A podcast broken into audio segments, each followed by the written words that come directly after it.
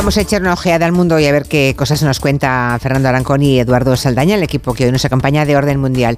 De momento hemos colgado en la página de Twitter de este programa la pregunta que plantea hoy Orden Mundial. Cada cada jueves plantean una diferente para ver cómo andamos de conocimientos. La de hoy es cuál de las siguientes ciudades tiene más calles con nombre de mujer, si París, Madrid o Lisboa. Y de momento gana por casi la mitad Lisboa. Lisboa ha conseguido el 48% de los votos frente al 31% de París y el 18% de Madrid. O sea, de entrada a Madrid parece que la mayoría de oyentes la descartan. Ahí lo dejamos. A la, dentro de 20 minutos vemos si han acertado.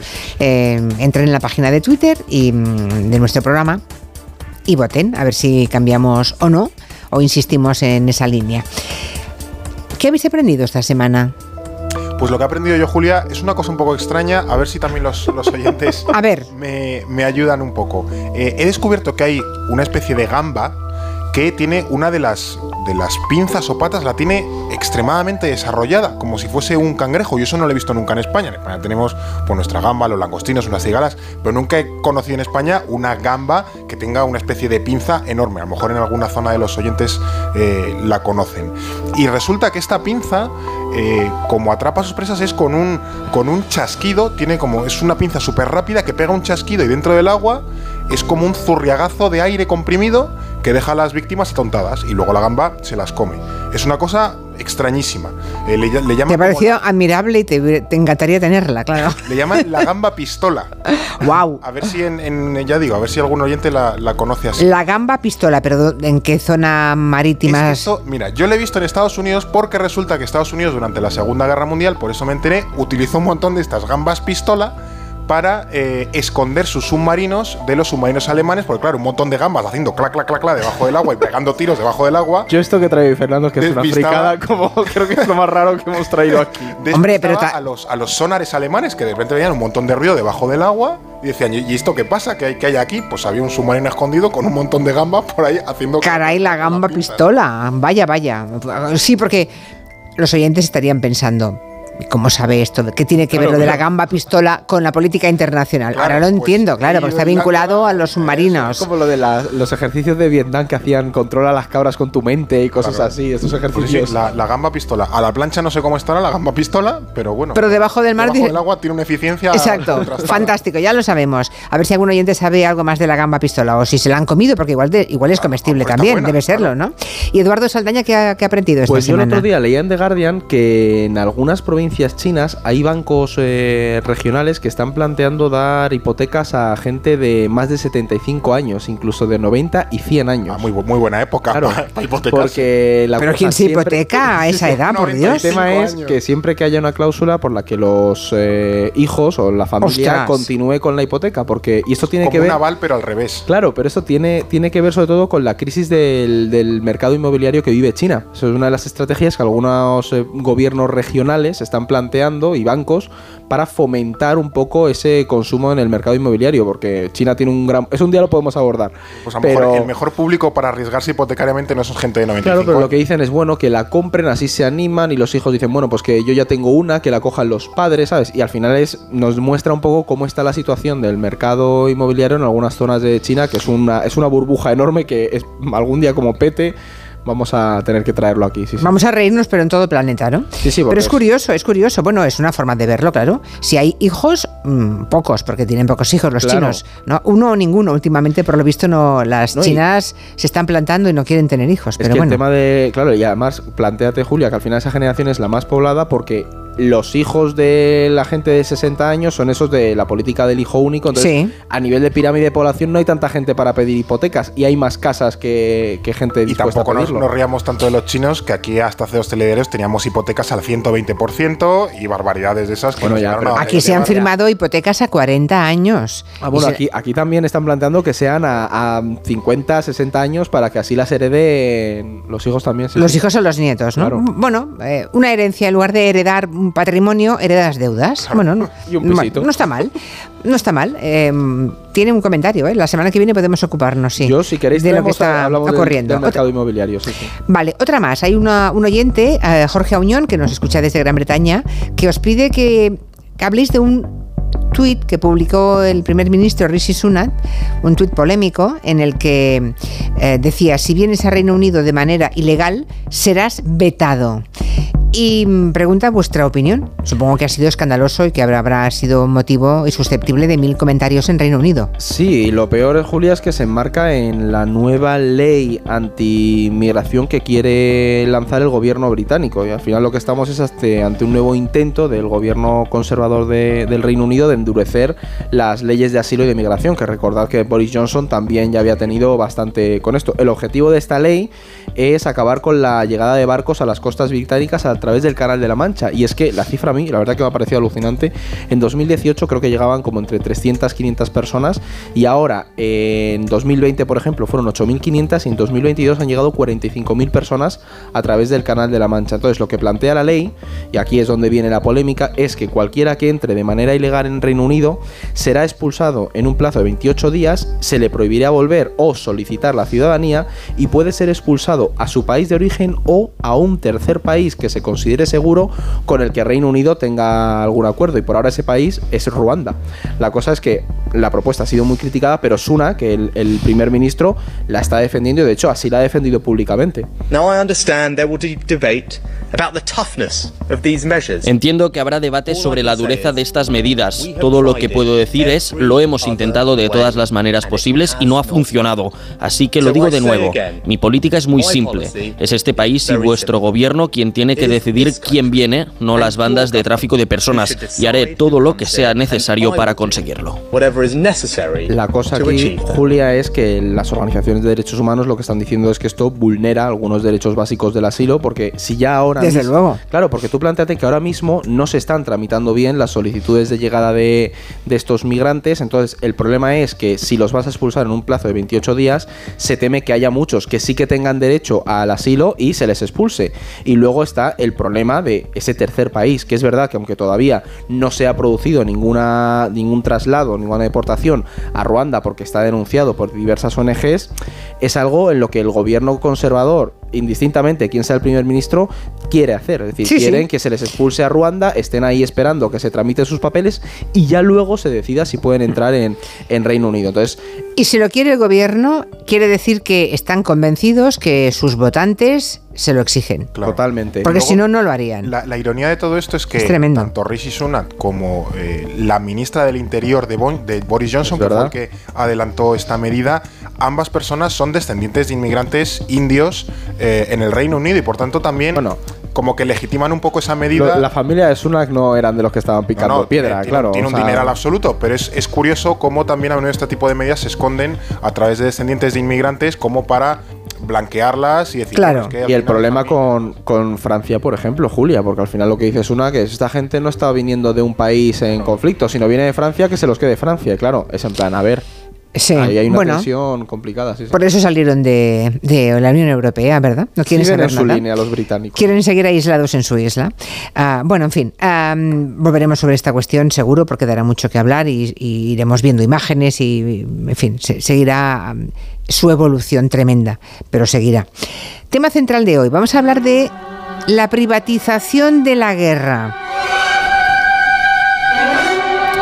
Desde que empezó la invasión de Ucrania, hemos visto cómo la compañía rusa de seguridad privada, Wagner, se llama así, ha tenido un papel importantísimo.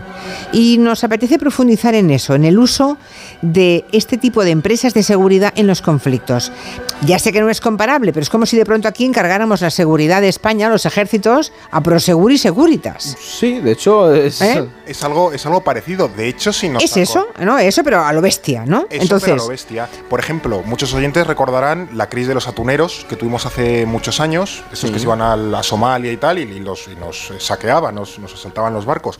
Bueno, pues llegó un punto en el que hubo personas armadas defendiendo esos barcos. Esos eran compañías militares privadas que contrataron, los armadores de los barcos claro. eh, para defenderlos de los piratas somalios, a que en nuestro país, en pequeña, a pequeña escala, también hay. Pero el caso de Wagner, ahora que tenemos aquí las, a las Valquirias eh, sonando, es bastante particular dentro del mundo de estas empresas y organizaciones de seguridad privada porque como tal no es una empresa al uso, como otras que podemos encontrar en Occidente, el caso más conocido, sobre todo en la guerra que es Blackwater, y es que Wagner en realidad no es una empresa, sino que es una organización que aglutina a una red de empresas y milicias privadas de mercenarios. Entonces, como tal, no.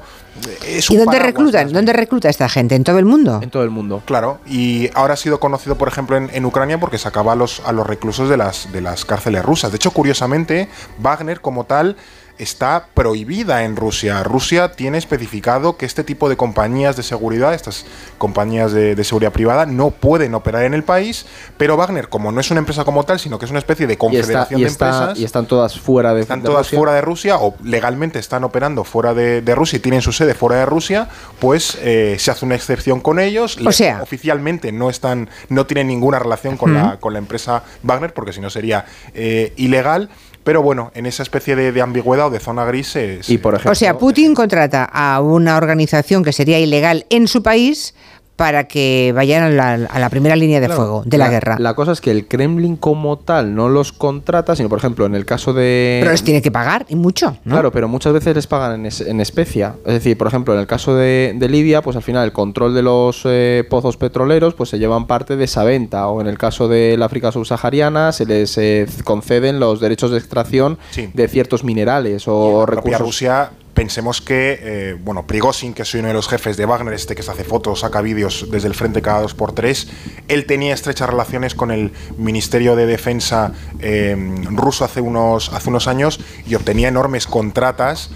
Pensemos que la, enorme corrupción rampante que existe en, Rusia, sobre todo en el ámbito eh, militar, pues por decirlo, la, cabeza de Wagner obtenía, gracias en parte a sus servicios, enormes contratos públicos de otras, otros sectores con el que él se. él era el cocinero de Putin, se el chef de Putin, el chef de Putin le llamaban algo Empezó haciendo perritos calientes. Pues mira, sí, la cuestión, la cuestión al final, Julia, es eso, que parte les pagan y otras en otros tipos de, en otras operaciones, al final pues se lo llevan por, por el control de. Sistema clientelar donde a cambio de favores y, corrupción. Y los presos, y los presos a cambio de libertad. Creo que les prometen que si en seis meses no han muerto, les conceden la libertad, ¿no? Y al final... o sea, es carne humana que les sale en realidad muy barata a los rusos. En la guerra de, Ucrania, que habrá muchos oyentes que hayan visto lo de la batalla de Bakhmut, sí. ahí lo que se hizo al final es reclutar a un montón de presos eh, para, grupo, para el grupo Wagner y se les utilizó como carne de cañón, es decir, son una fuerza de choque para el Kremlin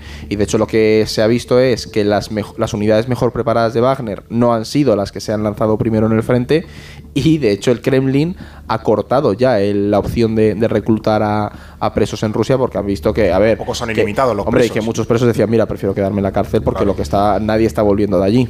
Claro, es que nadie, es que es carne, es, carne humana baratísima, podemos decir. A Putin le sale más rentable porque los ataúdes no llegan a las a las familias, o sea, llegan a las familias de los rusos, pero muchos vendrán de familias, criminales, claro. familias de criminales. No tiene el impacto social y psicológico tan grande que muera un mercenario expresidiario. Un joven al que han reclutado de 18 años, ¿no? Que llega la mayoría. Bien, por ejemplo, de la clase, alta de Moscú, que un eh, preso asesino de. Por eso, por ejemplo, la gran mayoría de las levas que han hecho en Rusia para esta operación especial vienen de la zona de Dagestán, porque son las zonas más deprimidas, donde menos económicamente. Pues lo mismo pasa con las clases sociales de Rusia. Y podemos imaginar cómo son eh, esos individuos, ¿verdad? Gente que sacan de la cárcel, que vienen de cometer crímenes horrendos, imagino, todo tipo de crímenes, eh, que se están jugando su propia libertad, su propio pellejo, mm, que no deben tener ninguna convicción. Imagínate cómo deben comportarse en el frente. Y muchos además. Es, que da miedo pensarlo solo. Y luego que, a ver, en este el tema del conflicto de Ucrania es muy complejo a nivel con la cuestión ideológica, por ejemplo, de los neonazis, pero el grupo Wagner no se llama Wagner porque, porque fuera un admirador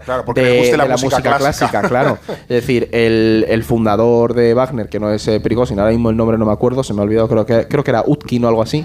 Este hombre era un admirador de Hitler, del neopaganismo y el eslavismo ruso. Entonces, claro, hay unos cuadros muy próximos a, corrientes de extrema derecha y neonazis en, el grupo. De hecho, mucha de su simbología es, abiertamente neonazis. Aterroriza imaginar cómo se debe comportar esa gente. Por cierto, que no crean que esto es nuevo. Eh, es sorprendente que se encargue a empresas de seguridad privada nada menos que una guerra pero no es el primer caso ni la primera vez que esto ocurre. Hay otros, otros casos. Sí, esto de los mercenarios es más viejo que el bosque, o sea, no, no, es una cuestión novedosa para, para en absoluto. Eh, es cierto que hay que hacer una puntualización y es que los mercenarios siempre han existido desde hace siglos, eh, pero estas compañías de seguridad privadas son algo que empezó a surgir sobre todo después del fin de la Guerra Fría, años 90, sobre todo, y se asentaron eh, especialmente gracias a Estados Unidos tras la invasión de Afganistán eh, e Irak, que de hecho se cumplen 20 años la, semana que viene.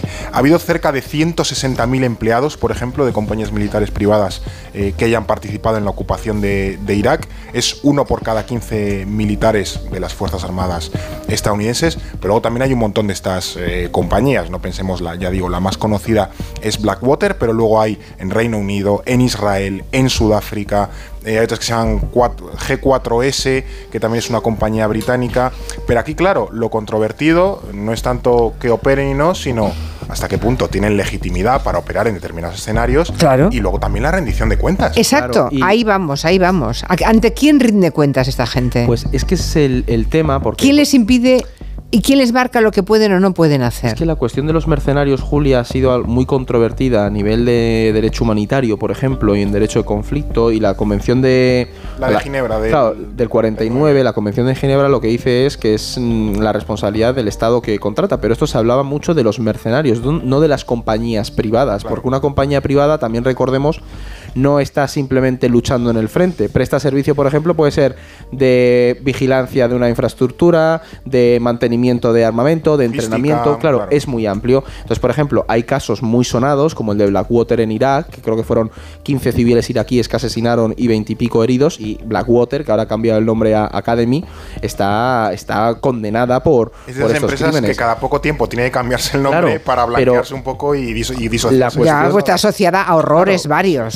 Claro. La cuestión de fondo, Julia, es que es realmente difícil que rindan cuentas. Bueno, es que yo te diría que es prácticamente imposible porque, por ejemplo, otro caso muy sonado es trabajadores de otras empresas de seguridad como Titan o, o que, que, también estuvieron en, Irak, estaban acusados de torturas en Abu Ghraib, Abu Ghraib ¿sabes? Que, sí, sí, sí, sí. Imágenes de torres de, de, prisioneros apilados. Wagner, en, Wagner en Ucrania lo mismo, Wagner en el África subsahariana tenemos exactamente lo mismo, compañías privadas sudafricanas en Angola se hicieron barbaridades Ahora que, por ejemplo, Mali o Burkina Faso han expulsado a Francia, que esto es, es, grave, ha pasado un poco, un poco desapercibido, pero es grave. Mali o, Burkina Faso han expulsado a Francia del país y precisamente porque en estos meses está penetrando el grupo Wagner para hacerse cargo un poco de la mm. seguridad de estos países. Tremendo, ¿eh? Hay un trasfondo aquí. Sí, sí, sí, sí, La de películas que hemos visto para referirse al honor militar, ¿no? Cómo los generales podían, ah, digamos, lo que significaba eso, el, honor, el patriotismo, el servir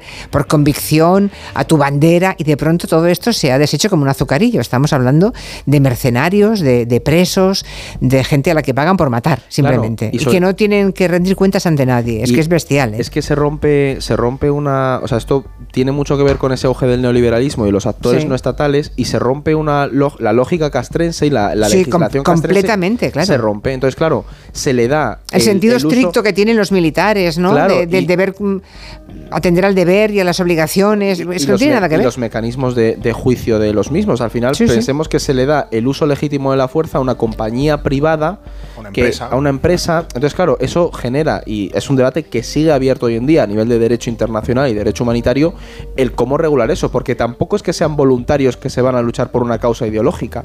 Entonces, es algo realmente complicado porque no se les integran los ejércitos formalmente. luego para los países que contratan estas compañías, políticamente es mucho más vendible porque al final mueren empleados de una compañía que no es, pertenece al Estado. No es lo mismo que mueran tus soldados en un Afganistán o en un Irak.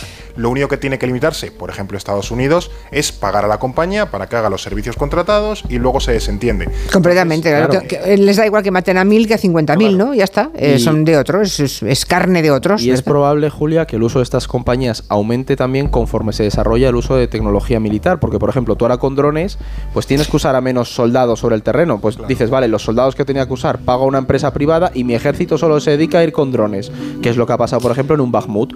Entra Wagner, pero mientras pues, tremendo. Drones y demás. tremendo. Hay muchos temas que van a quedar pendientes hoy, pero creo que ha sido interesante eh, contar esto de la privatización de la seguridad, porque eh, es un tema me temo que vamos a ver más en el futuro, habrá países incluso tomando nota de lo que esto supone. Pero dejadme que os diga que lo de la, lo de la gamba pistola ha provocado una luz de mensajes. De momento estos dos. Con respecto a lo que habéis llamado gamba pistola, aquí lo llamamos camarón pistola y sí, hay especies nativas, por lo menos dos o tres, y también tenemos especies que son eh, introducidas, exóticas. Es un grupo de camarones muy abundante y, en cuanto a especies, hay por lo menos más de 300 especies en todo el mundo. Y algunos son muy chiquititos y otros son un tamaño mediano, con lo que va como comérselas, pues se puede, pero vamos, tampoco es una especie que se use en ese sentido. Gamba o camarón mantis. Eh, este animalito es de la familia de las galeras. El pistola exactamente tiene una especie de pinza eh, que se cierra muy bruscamente y provoca un chorro de agua a tal velocidad que produce cavitación. La cavitación lo vamos a dejar a mano de los expertos para que os lo expliquen porque es algo realmente curioso y que los marinos conocen.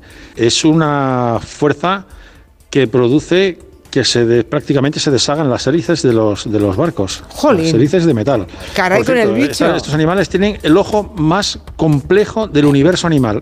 Caray, qué interesante.